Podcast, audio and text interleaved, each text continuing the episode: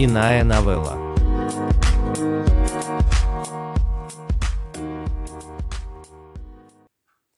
Радуга. Джозеф О'Нил. Я приехала в Америку из Ирландии, когда мне было 23 года. Я поступила в бакалавриат на антрополога. Мне это было так интересно, хотя я быстро поняла, что антрополог из меня никакой. На курсах я получила много теории про домашних животных и фермерский скот, про насекомых-вредителей и лесное хозяйство, про животных, находящихся под угрозой исчезновения. Но это все в теории, а на практике я имела дело только со своим котенком, который жил со мной. Тема моей дипломной работы была «Животные и люди. Социальные и идеологические аспекты». Моим научным руководителем была Паола Визентин. Паола была в два раза старше меня, но она была классная, потому что по сравнению с другими педагогами и профессорами она была молодой, и лекции она читала бойко и увлекательно, заслушаться можно. Конечно, она была худой. У нее были каштановые волосы до плеч, слегка взлохмоченные, и челка а одежду она носила от знаменитого дизайнера Мартины Маржеллы, в том числе серую шерстяную куртку, о которой я тоже мечтала. По слухам, великая загадочная затворница Мартина была подругой Паолы, и это было круто. Да, Паола для меня была пленительной личностью. Итальянка из Триеста, городка, который, как она говорила, все еще принадлежал невидимой Австро-Венгрии. Говорила она с сильным итальянским акцентом, чего она не стеснялась, а наоборот бравировала. Мне кажется, она была социалисткой. Было в ней что-то идеалистическое, как помесь интеллекта и секса. Во время моей работы над дипломным проектом мы встречались примерно шесть раз в течение двух лет. Всегда по моей инициативе, Всегда в одной кофейне на 141-й Западной улице. Место встречи назвала она, потому что это было рядом с ее домом, как она объяснила. Мы сидели в зале для курящих. Для меня всегда было честью, что она находила время повидаться со мной. Я испытывала чувство волнения. Паола на первой встрече мне сказала, что хорошо относится к Ирландии, потому что это радужная страна.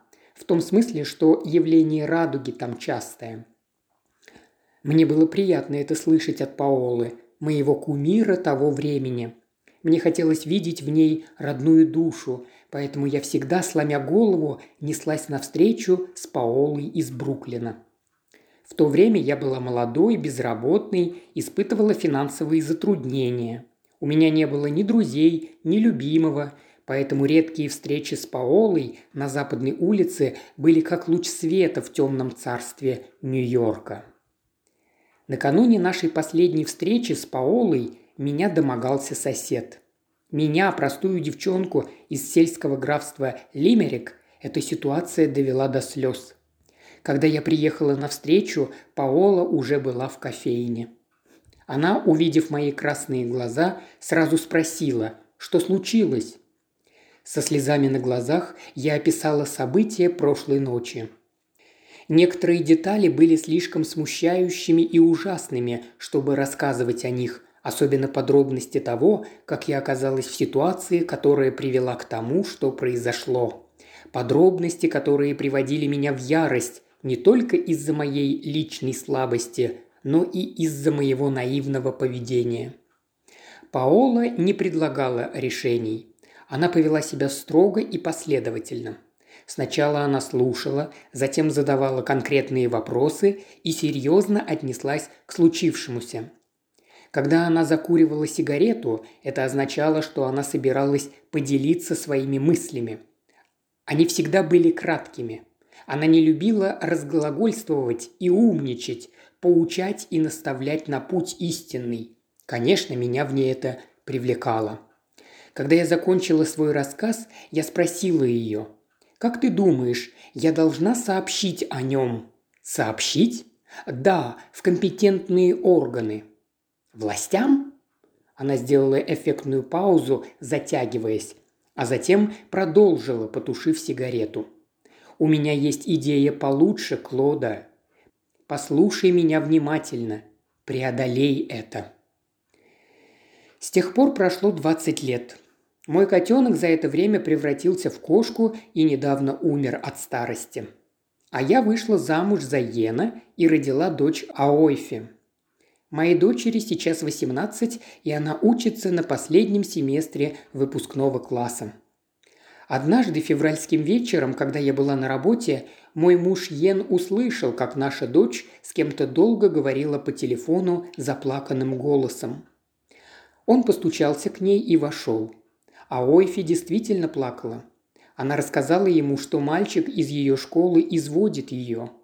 Муж поинтересовался, как изводит. Она сказала, что он преследует ее всюду и пишет насмешливые комментарии в Инстаграм. Она просила его прекратить, но он продолжал свои издевательства. «Он везде следит за тобой. Почему?» «Папа, он одержим. Как его зовут? Джеймс. Может быть, мне позвонить его родителям и поговорить с ними? Не надо, я справлюсь. Хорошо.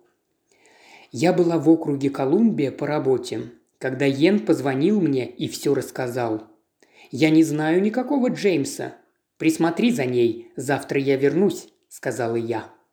Утром мой самолет приземлился в Нью-Йорке – Домой я ехала на такси, по пути позвонила мужу и узнала, что наша дочь сегодня не пошла в школу. Она даже позвонила учительнице и объяснила свое отсутствие из-за страха перед Джеймсом Ваном. А Ойфи сказала, что хотела бы подать официальную жалобу на преследование и запугивание от Джеймса Вана, сказал мне Йен. Она не вернется в школу, пока его не остановят. Я уже скоро буду дома. Я поговорю с ней. Не уверен, что она сейчас в настроении обсуждать это. Ничего, я умею сговариваться с людьми. 20 лет я уже работаю в торговле, торговым представителем автозапчастей. Мои основные клиенты – мужчины. Завидев меня, бабу, они не очень-то хотят обсуждать со мной автозапчасти, мол, что баба может в них понимать. Тем не менее, я умею заставить людей говорить со мной против их желания, поэтому я 20 лет в бизнесе. Неужели я не смогу разговорить свою дочку? Я знаю свою дочь Аойфе. Она разумная девочка, очень хорошо учится, но в некоторых вещах она упряма и скрытна. Войдя домой, я повесила свое пальто и с порога спросила мужа, где она? Она в своей комнате с подругами – я постучала в комнату и вошла.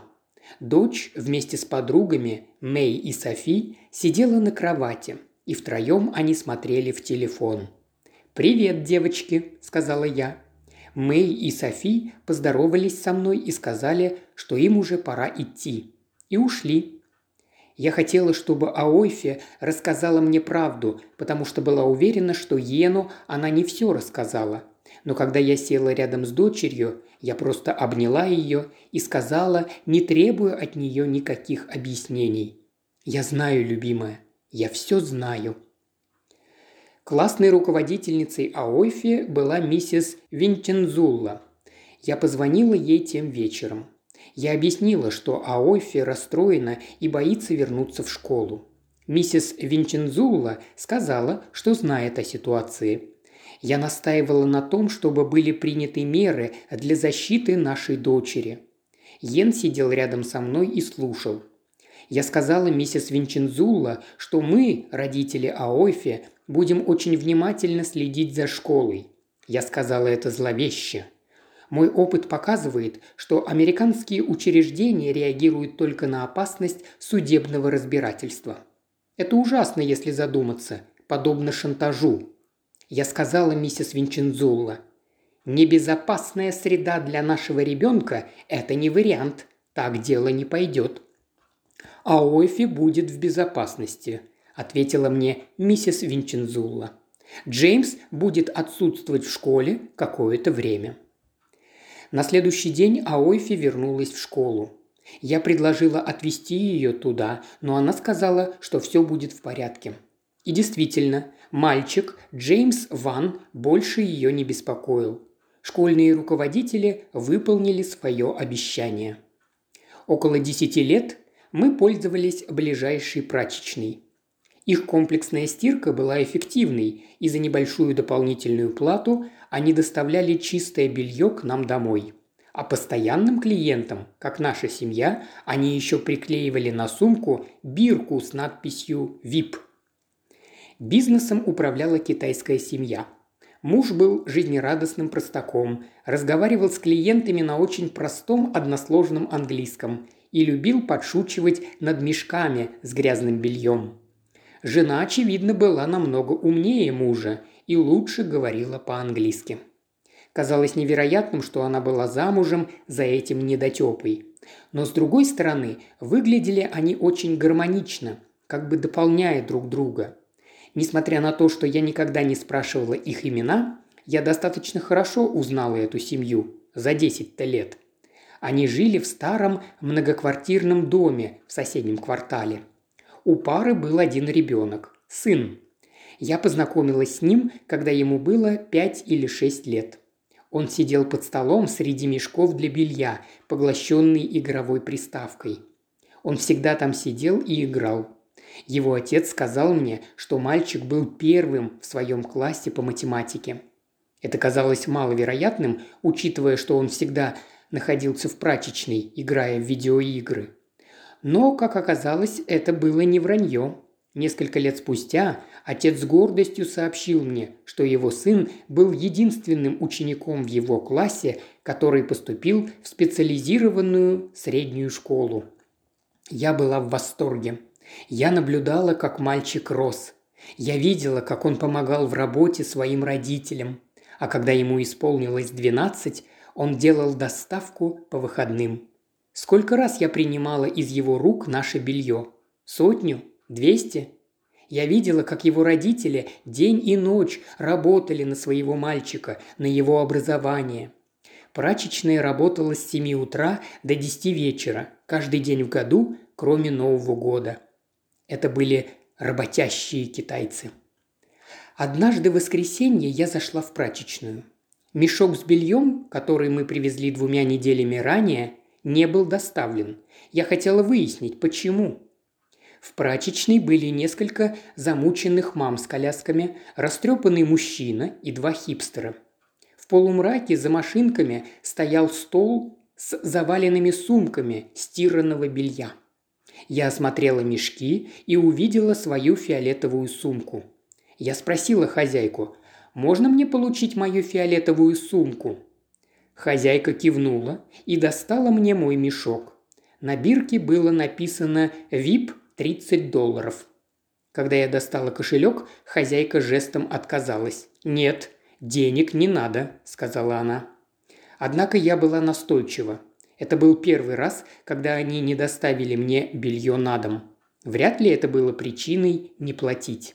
Хозяйка сказала, «Денег не надо. Ты больше сюда не ходи. Хватит». Она стояла, упершись руками в бока. Я не поняла, что случилось. «Ваша семья плохо относится к моему сыну», – сказала китаянка. «Пожалуйста, уходи сейчас же». «Твой сын?» – удивилась я, не понимая, о чем она говорит. «Ты знаешь моего сына, Джеймса». «Джеймс?» К своему ужасу я поняла. Бессознательно я накинула мешок на плечо. Он был тяжелый, я его снова опустила на стол. Я не знала, не имела представления. Мне так жаль. К сожалению, я не знала ее имени, но потом вспомнила, что Джеймс был Ван. Правда, я не знала миссис Ван. Мой сын много и усердно учится. Миссис Ван продолжала агрессивно. Он не бегает за старшими девочками, не целуется с ними, он еще маленький для этого. Он много учится. А ваша дочь что наделала? Ей пофиг. Она в этом году заканчивает школу. А моему сыну что делать? Его отстранили от школы. Друзья его сторонятся. Он был у психолога. Врач сказал, что он склонен к суициду. Что делать? Мне очень жаль, миссис Ван. Вам легко сказать. Она горько улыбнулась. Я накинула мешок на плечо и пошла. «Не приходи сюда больше!» – крикнула мне вслед китаянка. Мешок был тяжелый. Кое-как я доволокла его до дома. А Ойфи еще спала. Я ее разбудила. «Сейчас полдень. Вставай, пожалуйста». Она что-то пробормотала. «Послушай меня», – сказала я. «Почему ты не сказала, что тебя беспокоил мальчик из прачечной?» «Я говорила тебе», – солгала она. «Ты сказала нам, что это Джеймс Ван. Почему ты не сказала, кто он такой?» «Я думала, ты знаешь», – сказала она. «В любом случае, какое это имеет значение?» «Мы могли бы разобраться с его родителями. Нам не нужно было вовлекать в эту школу. Мы могли бы разобраться в семье». А Ойфи ничего не сказала. Что именно с ним случилось? Был ли он отстранен? На какой срок он был отстранен? «Я не знаю», – сердито сказала она. «Может, две недели. Мам, он подонок. Он продолжал меня преследовать. Не только в школе, но и в квартале. Спроси Мэй. Расскажи мне, что именно он сделал. Я была в ярости. Моя дочь сказала мне, что Джеймс смотрел на нее и преследовал ее на дистанции везде. В школе, в столовой, в метро, на улице. А Ойфи неоднократно просила его отставить ее в покое, но он не подчинился. Он написал ей в Инстаграм, а после того, как она заблокировала его, он снова написал ей из аккаунта друга. «Сколько сообщений?» – спросила я. «Я не знаю, мам. Два. Что он написал? Ты симпатичная. А в последний раз, когда он принес нам белье, я обнаружила, что нет двух моих бюстгальтеров и двух трусиков. Этот чудак присвоил их себе. Теперь я все поняла. Джеймс был 13-летним ребенком. У него были чувства, которые он не мог понять и не мог управлять ими. Мне хотелось позвонить миссис Винчензулла и отозвать официальный донос на Джеймса. Но сделать это значит признать свою неправоту. Такова уж американская одержимость. Здесь ты поступаешь либо правильно, либо неправильно. Я не могла признать, что поступила неправильно – хотя мне и было стыдно. Летом у Аойфи появился парень Уэслиан. Осенью она поступила в Мидлтаун, и мы отвезли ее туда. И арендовали большой фургон, на котором привезли все ее вещи, в том числе велосипед, мини-холодильник и виолончель, чтобы доченьке жилось комфортно в Мидлтауне. Осенью у меня появился клиент в Олбани. Моя работа заключалась в том, чтобы ездить туда один или два раза в месяц. Я ехала поездом вдоль реки Гудзон. Трехчасовое путешествие пролетает незаметно, когда любуешься красивой рекой. Мне больше всего нравится тихое утро, когда вода в реке спокойна. Обратный путь, особенно в зимней темноте, кажется долгим и унылым. Однажды ночью, в начале марта, я была на вокзале Олбани в ожидании поезда и увидела фигуру в шерстяном пальто до щиколотки и шерстяной шляпе с помпоном, стоящую в одиночестве в конце платформы. Она курила сигарету. Затем поезд прибыл из Торонто, пассажиры садились в поезд. Фигура медленно взошла в соседний с моим вагоном. Я откуда-то знала этот силуэт – Присмотревшись, я увидела лицо Паолы Визентин. Я вскочила в свой вагон, потому что не хотела, чтобы она меня увидела. Думаю, мне было неловко из-за того, во что я превратилась. Немножко полноватая, американка средних лет, в деловой одежде, без какой-либо загадочности и не в дизайнерской одежде от Марджеллы. Да, на минуту меня охватило это чувство неполноценности перед Паолой, моим кумиром студенческих лет. Но потом на меня нахлынуло эйфорическое чувство ностальгии. Мне захотелось поговорить с Паолой, как если бы я встретила старую подругу, которую не видела много лет. Для меня это было необычно. Оглядываться в прошлое – не моя черта. Прежде чем подойти к Паоле, я погуглила про нее и узнала, что она покинула округ Колумбия и в настоящее время преподает в Олбани. В 2007 году опубликовала книгу «Игра в города».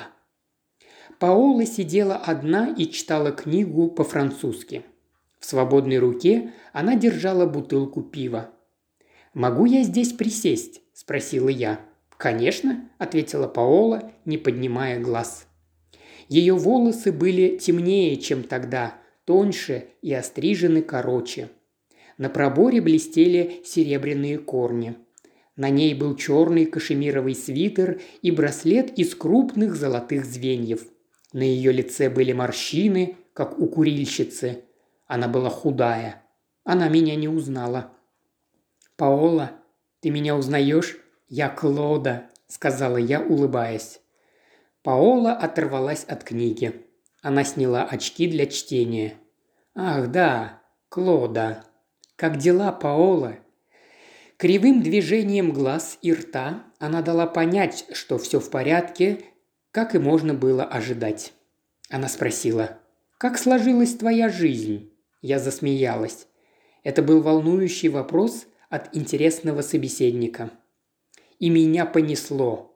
Я ей все рассказала, как на духу. И историю про Аойфе, и Джеймса тоже рассказала. Она меня слушала спокойно и выразила любопытство только по поводу технических деталей процедуры подачи жалобы. Эта школа пишет такие правила или это Министерство образования? Единственный вопрос, который она мне задала. Когда я закончила свой рассказ, Паола приподняла брови. Через несколько секунд она сказала «Аойфе должно быть ирландское имя». Это великолепно. Такой ответ был в характере Паолы, но мне-то хотелось знать, что она думает. Конечно, она видела, как мне было стыдно и мучительно. По соседству с нами сидели два мужика, пили пиво и громко смеялись. Похоже, один был ирландец, а другой итальянец. «Ты заметила, – внезапно сказала Паола, – насколько деградированы так называемые ирландцы и итальянцы в этой стране? Это действительно очень интересно. Паола также сказала, что ирландские и итальянские американцы всегда цеплялись за свое так называемое наследие, и тем не менее, как мало сходства их нравы и взгляды носились с тем, что в коренных странах. По ее словам, в положении общин, морально деформированных, по-видимому, из-за жестокого опыта бедности, эмиграции и ассимиляции, был определенный пафос. Она думала написать что-нибудь об этом. По словам Паолы, для этого потребуется провести много исследований на Лонг-Айленде, части страны, которая давно ее увлекала. Она сказала с легкой улыбкой. «Ты выглядишь озадаченной, Клода». Она меня проверяла? Подозревала ли она меня в ирландско-американском вырождении? Я чувствовала, что нахожусь под ее пристальным вниманием, что разочаровала ее своим рассказом о моей карьере и о моих материнских взлетах и падениях. Она всегда была такой снопкой. «Извини», – сказала я. «Он больше ее не беспокоит?» «Ну, а Ойфи в колледже теперь, в Мидлтауне». «Так что это счастливый конец», – сказала она. Это была ирония? Ей было скучно со мной?»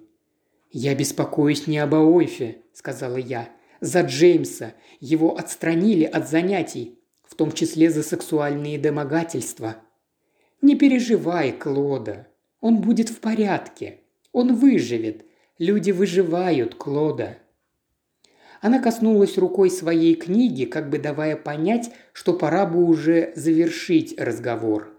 Она снисходительно относилась ко мне – я вдруг подумала, что я уже не та девушка из Ньюкасл-Уэст.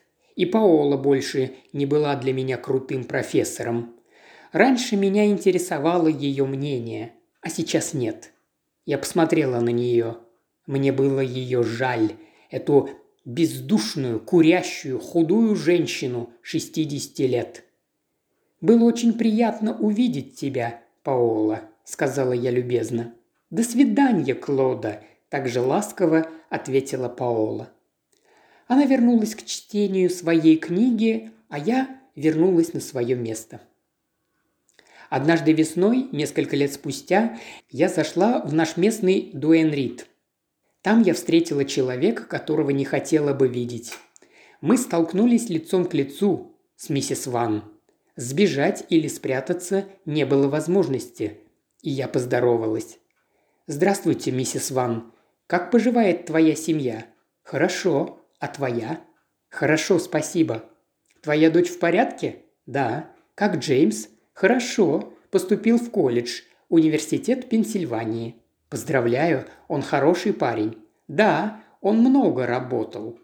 Когда Йен вернулся в тот вечер домой, я сказала ему, что хочу снова посетить Ирландию, чтобы увидеть своего брата. «Конечно», – сказал он, – «в прошлый раз было весело». В последний раз это было, когда Аойфе было четыре года. Ей там не нравилось, и она хотела поскорее вернуться домой. Но я ей сказала, что если мы сейчас вернемся домой, то не увидим радугу. В Ирландии часто бывает радуга. По глазам дочери я поняла, что ей хотелось увидеть радугу. «А радуга реальна?» – спросила она меня. «Конечно», – ответила я. На следующий день была радуга. «Радуга!» – восторженно кричала счастливая Аойфе. «Мам, смотри! Радуга!» Из журнала «Нью-Йоркер» от 28 сентября 2020 года. Перевел и озвучил Илья Кривошеев. Иная новелла.